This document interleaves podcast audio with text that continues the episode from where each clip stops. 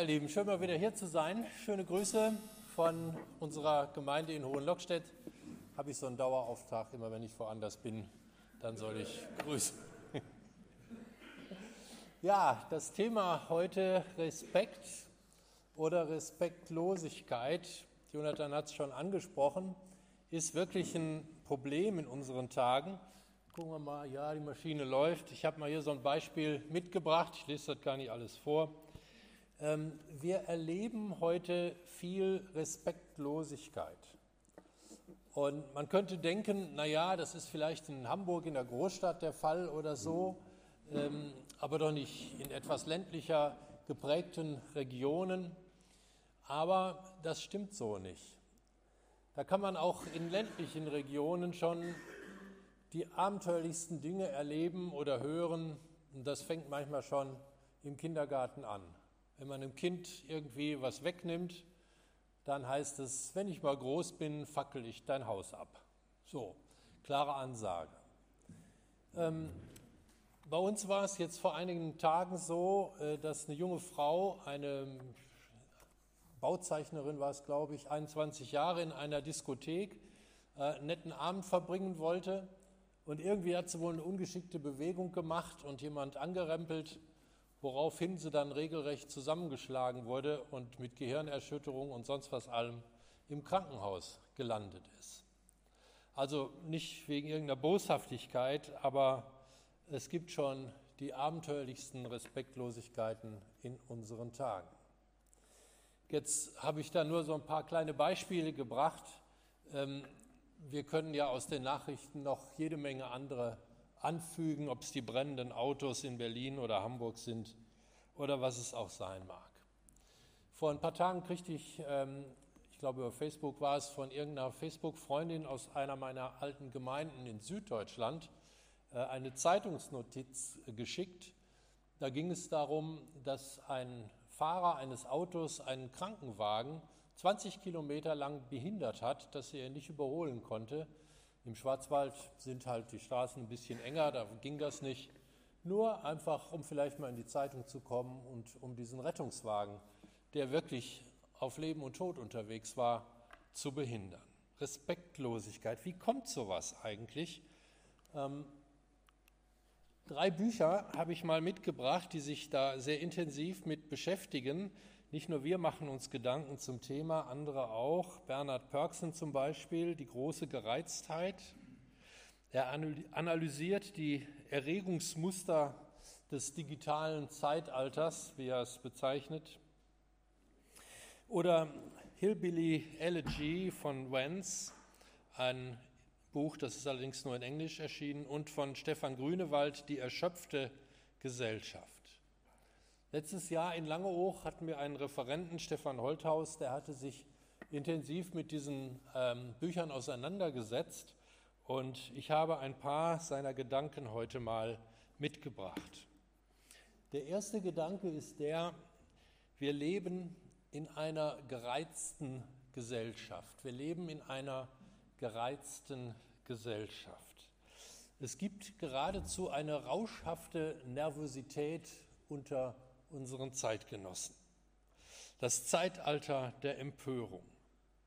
Ungeduld, Unruhe, der innere Frieden scheint irgendwie abhandengekommen zu sein. Die Menschen sind in einem gereizten Zustand. Besonders in der digitalen Welt ist alles Geposte eine digitale Erregungszone, wenn man das mal so ausdrückt wie einer der Autoren. Unruhe, innere Meldepflicht, wenn einer gerne mal wieder einen raushauen möchte. Und das ist ja auch so, alles, was wir posten, was im Internet steht, erstens geht es nicht verloren und zweitens ist es für alle sichtbar. Zum Abschuss freigegeben, denken manche.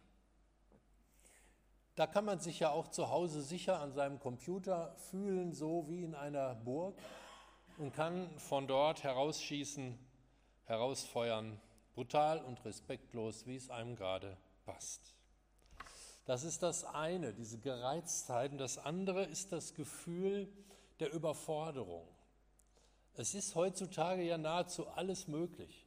Du bekommst immer und überall alles gezeigt, wie es anderen geht, wie gut die es haben, äh, in welchen wunderbaren Autos äh, sie herumfahren und was für tolle Häuser sie haben. Man kann alles sehen und fühlt sich selber, wenn man so normalo ist wie ich zum Beispiel, fühlt man sich sehr schnell abgehängt. Das ist wieder nur für die anderen. Man fühlt sich ausgegrenzt, benachteiligt. Oder man fühlt sich überfordert von dem, was da noch alles so auf uns zukommt. Was wird eigentlich, wenn? Die Angst geht um, die Angst zum Beispiel vor der Altersarmut. Wie soll ich mit diesen 600, 700 Euro klarkommen? Und diese Angst ist ja leider oft auch berechtigt. Dann gibt es Leute auf der Straße oder Protestwahlen. Und die Brutalität dabei nimmt zu. Auch an den Schulen. Manch ein Lehrer erzählt mir, wie schwierig es ist, irgendwelche Kampffähne da auf dem Schulhof wieder auseinanderzukriegen. Zu meiner Zeit war das anders. Wenn man einen niedergerungen hatte und der lag auf dem Kreuz, dann war die Sache beendet. Man hatte gewonnen, fertig. Heute fängt es dann erstmal richtig an. Da wird dem anderen im Gesicht rumgetreten und weiß ich was alles. Also das Erste ist, wir leben in einer gereizten Gesellschaft, die aber auch überfordert ist durch das, was da so alles kommt. Das Zweite ist, wir leben in einer polarisierten Gesellschaft. Ganz oft findet heutzutage nur ein Schwarz-Weiß-Denken statt. Richtig oder falsch. Es gibt keine Grauzonen mehr weil alles so fürchterlich kompliziert ist, versucht man alles auf schwarz oder weiß zu reduzieren. Wie soll ich damit klarkommen? Mit den ganzen Schwierigkeiten. Da gibt es einfach nur richtig oder falsch. Oder auch hier überführt, fühlt man sich überfordert, weil ganz viele Informationen auf uns einprasseln von allen Seiten. Aber wem soll man da noch trauen? Natürlich kann man im Internet tausend Sachen finden, auch über Kirchen und Gemeinden. Und oft ist es auch was Negatives. Soll ich da noch hingehen oder nicht? Wem kann man heute noch trauen? Welchen Medien kann ich noch trauen? Welchen Quellen kann ich noch vertrauen? Viele Menschen fühlen sich überfordert und ziehen sich in sich selbst zurück, in ihren eigenen Kokon. Rückzug in sich selbst, abschließen wegen der Sicherheit. Stefan Kretschmer, ein früherer Linksaktivist, der hat Häuser besetzt und weiß ich was alles, später wurde Handballer, ähm, hat vor einigen Wochen noch einen Spruch, ich weiß nicht, in irgendeinem Interview gesagt, ich habe mir mal aufgeschrieben, man traut sich nicht mehr etwas offen zu sagen, sonst kriegst du in die Fresse, wenn du den Kopf rausstreckst. Also das ist nun definitiv kein rechter Geselle, sondern ein sehr linker. Aber er traut sich nicht, das zu sagen, was er denkt. So gab er in diesem Interview zu Protokoll. Und die Reaktionen auf diesen Satz, wer das vielleicht verfolgt hat, gaben ihm recht.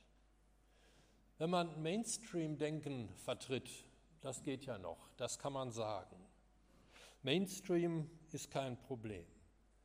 Aber wer einer ist nicht einverstanden mit dem Mainstream-Denken, ganz egal in welcher Richtung, dann geht der Ärger los.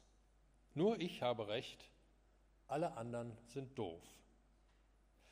Versucht mal in unseren Tagen zum Beispiel etwas gegen Abtreibung zu sagen. Da habt ihr aber eine spannende Sache. Auf der anderen Seite, aus diesem Grund gibt es oft die Angst vor Entscheidungen. Es ist kaum noch möglich, Leiter zu finden. Das ist nicht nur in den Gemeinden so, äh, das ist bei Greenpeace oder weiß ich wo genauso. Ähm, kaum einer traut sich, Leiter zu werden und wirklich Verantwortung zu übernehmen, weil man Angst hat, man kriegt, um Kretschmer zu zitieren, eins auf die Fresse. Weil man Angst hat, man macht irgendwas, was die anderen in der Luft zerreißen würden. Daher Verantwortungslosigkeit, weil die Menschen Angst haben vor Verantwortung. Wir leben in einer polarisierten Gesellschaft. Wenn du eine andere Meinung als ich hast, dann streich mich aus der Freundesliste. Unfollow me nennt sich diese Geschichte. Es geht um Exklusivität. Es geht darum, nicht mehr im Gespräch sein zu wollen, weil man eben nicht den Kopf rausstrecken möchte, um nicht eins draufzukriegen. Das ist so der krasse Unterschied zu meiner Studentenzeit etwa. Ich hatte ja auch mal einen anständigen Beruf, ich habe ja Chemie studiert und in dieser Zeit hatten wir einen Haufen Spaß am Diskutieren. Wir haben bis in die frühen Morgenstunden miteinander diskutiert über Musik, über Politik, über Religion, weiß ich was. Ähm, und wir hatten wirklich unterschiedlichste Meinungen. Wenn man als Christ irgendwo äh, in so einer Gruppe war damals, natürlich hatte man eine andere Meinung als die anderen. Und die fanden das alle spannend. Und wenn man meinetwegen bis um 2 Uhr diskutiert hatte, dann hat man gesagt, okay, wir haben eine andere Meinung, komm, jetzt gehen wir noch einen trinken und dann ist gut. Wir haben uns deshalb doch nicht entzweit. Natürlich waren wir unterschiedlicher Auffassung, aber das macht doch nichts. Heute sieht die Sache ganz anders aus. Wir leben in einer polarisierten Gesellschaft.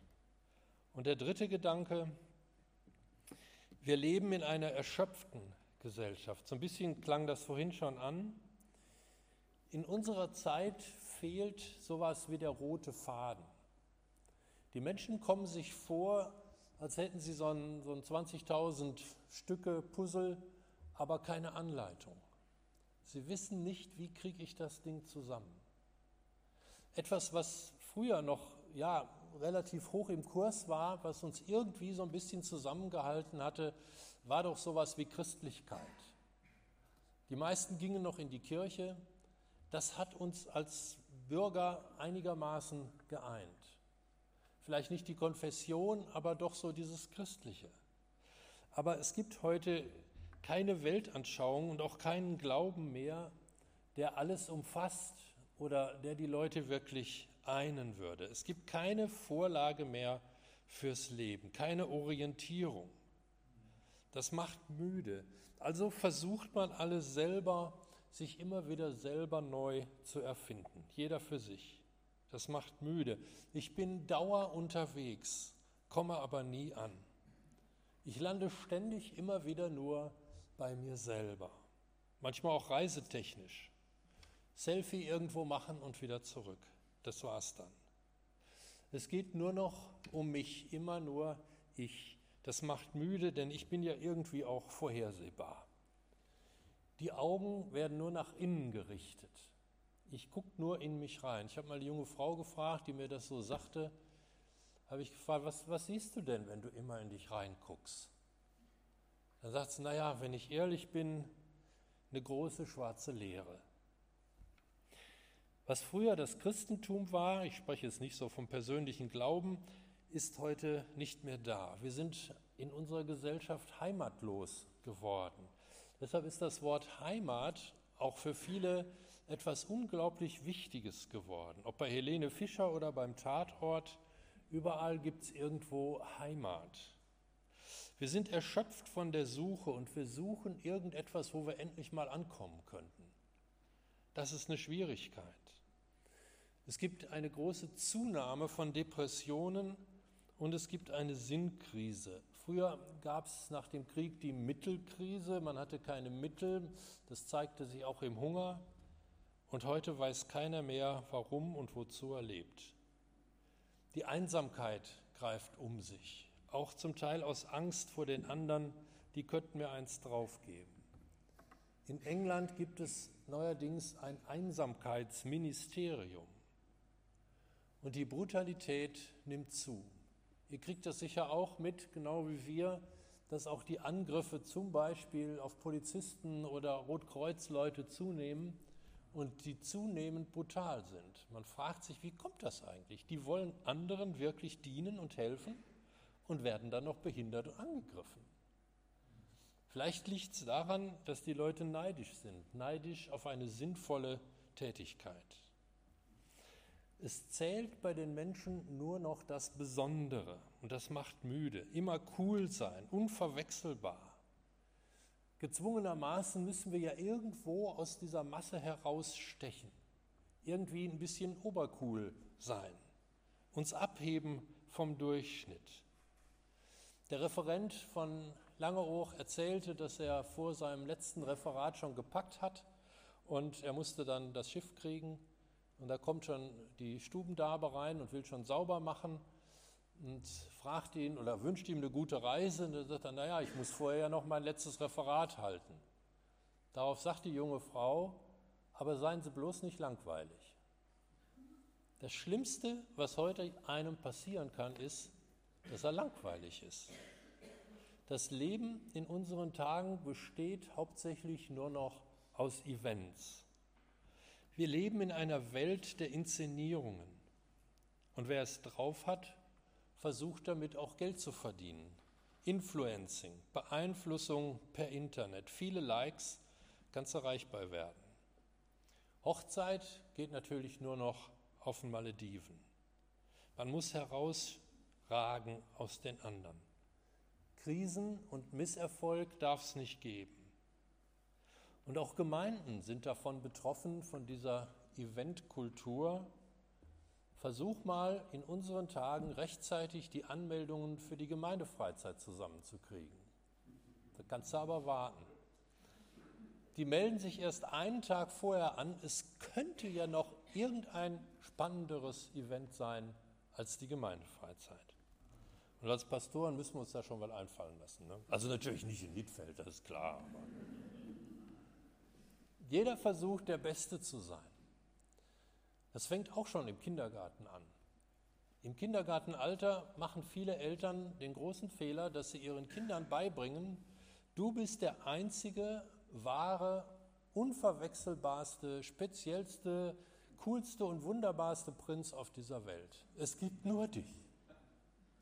Dann kommt er in die Schule und stellt fest, es gibt noch 29 andere, die genau das Gleiche drauf haben, die auch denken, es gibt nur mich. Da hast du aber ein Problem. Die Aggression ist sozusagen schon vorprogrammiert. Erschöpft, aggressiv und dauernd ungewiss. Keine Fixpunkte zur Orientierung. Und immer unterwegs. Es könnte ja irgendwo noch was Spannenderes sein. Könnte mich irgendwo noch ein bisschen herausstrecken aus den vielen anderen. Genießen, mal wirklich zur Ruhe kommen, das scheint es gar nicht mehr zu geben. Also während meines Chemiestudiums, das war ja noch ein Studium, Mann oh Mann, da hatte man noch Semesterferien. Ich weiß gar nicht, ob die jungen Leute das heute noch kennen, Semesterferien. Drei Monate, irgendwo in Griechenland haben wir am Strand da irgendwelche Kalamaren gefischt oder so und sonst nichts gemacht. Sonne auf dem Bauch scheiden lassen, fertig war die Kiste. Genießen. Jeden Abend einen tollen Sonnenuntergang.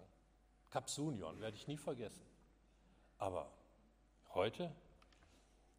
Man rennt von einem Termin zum anderen, muss da noch eine Arbeit schreiben und sich da noch vorbereiten, da noch ein Praktikum machen. Gereizte, polarisierte und erschöpfte Gesellschaft. Psychologen, wir haben zwei in der Gemeinde, sagen mir, die Depressionen nehmen zu. Respekt? Wohl kaum. Entweder Rückzug, nichts sagen, kriegst du auch keinen drauf, oder Aggression als Trend.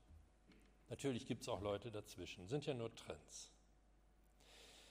In der Bibel gibt es eine Geschichte, die handelt von dem Gegenteil, die handelt von Respekt. Das ist die berühmteste Klogeschichte der Welt. Der Liedermacher und der spätere König David hatte mächtig Ärger mit seinem Schwiegervater, dem noch amtierenden König Saul. Dieser König Saul tickte allerdings auch nicht mehr so ganz rund und er hatte schon mehrfach versucht, seinen Schwiegersohn David umzulegen. Es, hatte ihm nicht, es war ihm nicht gelungen, weil nämlich seine Tochter ihrem Mann zur Flucht verholfen hatte, mit einem Trick. Und jetzt war David wieder unterwegs auf der Flucht vor seinem Schwiegervater und der kam nicht etwa alleine, sondern hatte 3000 seiner besten Krieger mit dabei. Die ganze Geschichte spielt an einem der schönsten Fleckchen der Erde in Israel. Und ähm, wir alle wissen, auch ein König muss mal müssen. Und Saul begab sich dazu in eine der Höhlen in Engedi. Engedi ist eine wunderbare Oase. Wer mal in Israel war, der muss da einfach hin. Man kann sich vieles schenken, aber Engedi muss man einfach mal gesehen haben. Ein paar Bilder habe ich mal mitgebracht. Ähm, das Hohe Lied spielt übrigens in Engedi. Engedi ist eine Oase mit ganz viel Wasser, ganz viel Grün, äh, viele Viecher unterwegs da und Wasserfälle. Und wir waren im August da, es war so heiß, da konnte man einfach unter so einen Wasserfall springen oder sich da mal ins Wasser legen und dann lief man draußen ein paar Minuten rum und war wieder trocken. Es war eine, eine wunderschöne Ecke und ähm, dieser heißt hier Schulamit-Wasserfall, also nach der Frau im Hohen Lied benannt. Und hier haben wir so eine Höhle, vielleicht ist es die, in der unsere Geschichte spielt. Also, was Saul nicht wissen konnte, war, im Hintergrund der Höhle lagerte David und ein paar Freunde in einem Versteck. Sie hatten sich da, diese Höhlen sind ziemlich groß, hier ist ja nur der Eingang, ähm, und als Saul sein Geschäft verrichten wollte, flüsterten Davids Freunde ihm ins Ohr, wow, David, das ist die Gelegenheit. Schneid ihm den Hals ab, dann hast du endlich Ruhe. Aber David hat ihm nicht den Hals abgeschnitten, sondern nur einen fetzen Stoff vom abgelegten Gewand seines Schwiegervaters. Er tötet ihn nicht. Und als Saul wieder draußen war, sagt er folgendes. David trat heraus und rief ihm nach, mein Herr und König.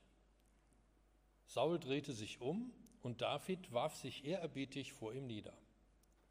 Er sagte, warum lässt du dir einreden, dass ich dich ins Verderben stürzen will? Heute kannst du dich mit eigenen Augen vom Gegenteil überzeugen. Hier in der Höhle hatte der Herr dich in meine Hand gegeben. Meine Leute haben mir zugesetzt, dass ich dich umbringen soll.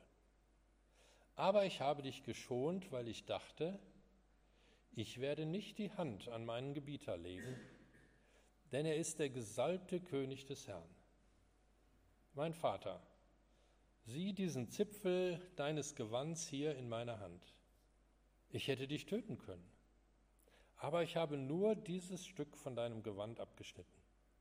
Ich selbst werde meine Hand nicht gegen dich erheben. Du kennst das Sprichwort. Nur Verbrecher begehen Verbrechen. Ich werde mich nicht an dir vergreifen. Alex, siehst du das nochmal in Phasi?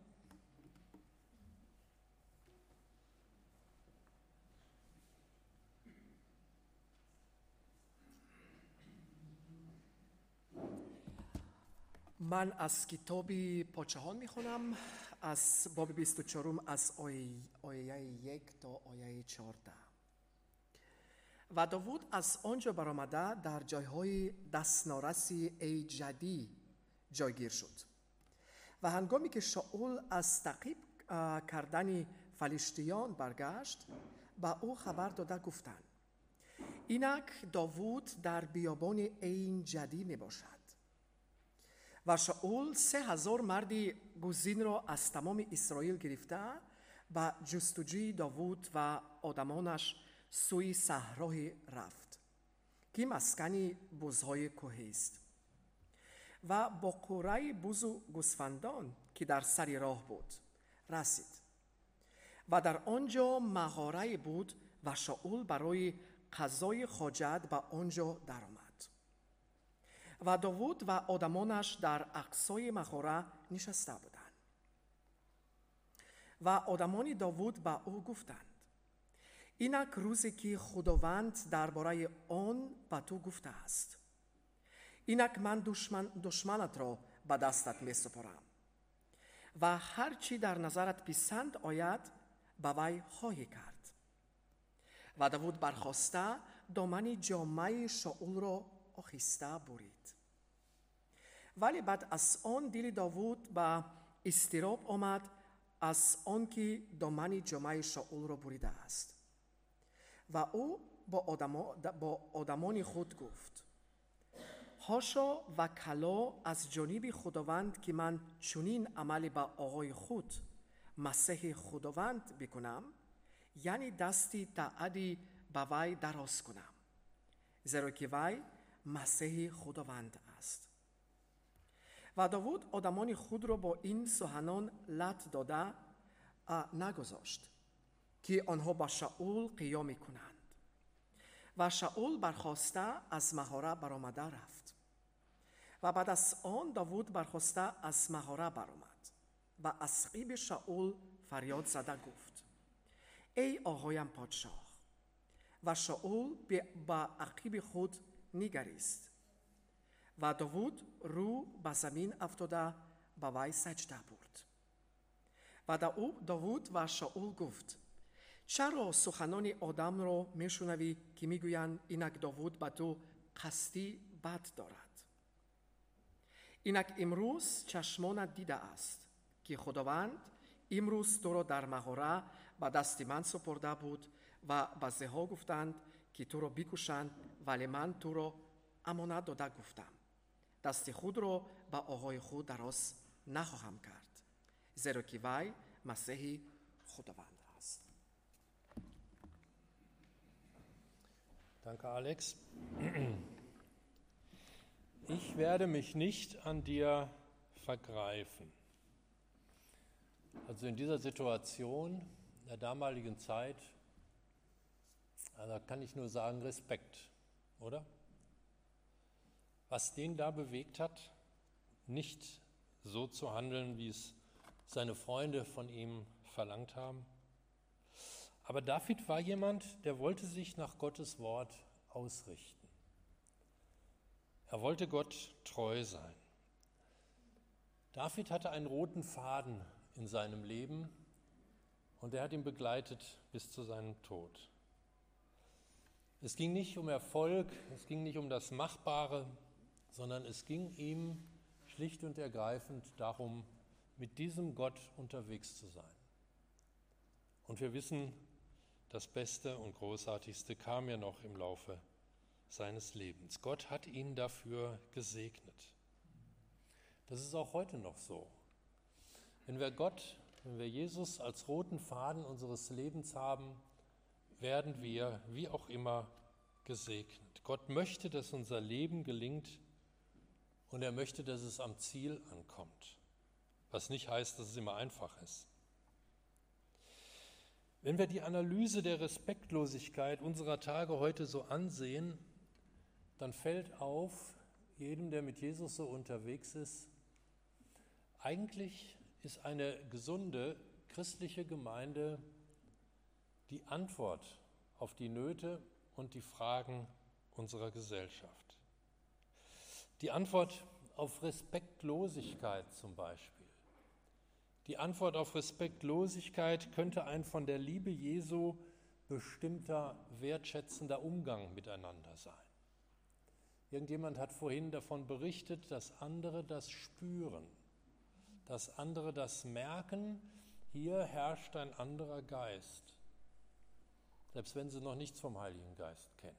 Sie merken, dass hier ein anderer Geist herrscht, ein Geist der Wertschätzung.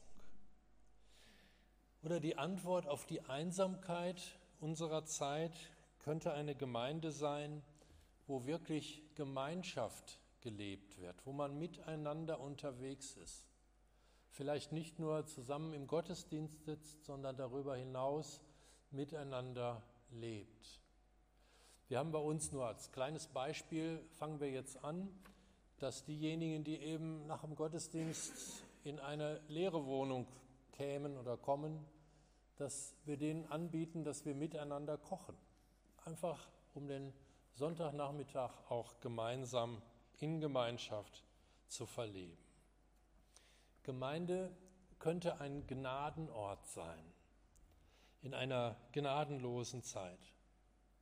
Gemeinde kann eine Kontrastgemeinde sein. Kontrast zu dem, was andere Leute beschäftigt, was ihnen Not macht, was vielleicht dafür sorgt, dass sie sich in sich selbst hinein vergraben, dass sie sich vor anderen verstecken oder eben aggressiv werden. Ich bin der Überzeugung, dass das wirklich auffallen wird. Wir haben etwas, was keiner sonst hat.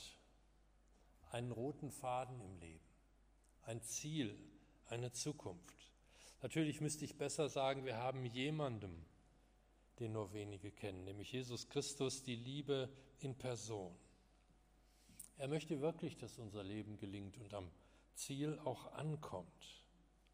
Er gibt Sinn, er gibt Orientierung, er sagt uns, woher wir kommen und wohin wir gehen.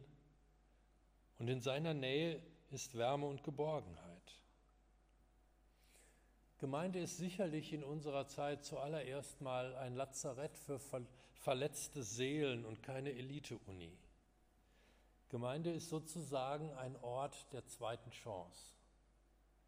Wenn Menschen merken, so wie ich jetzt lebe, geht es nicht.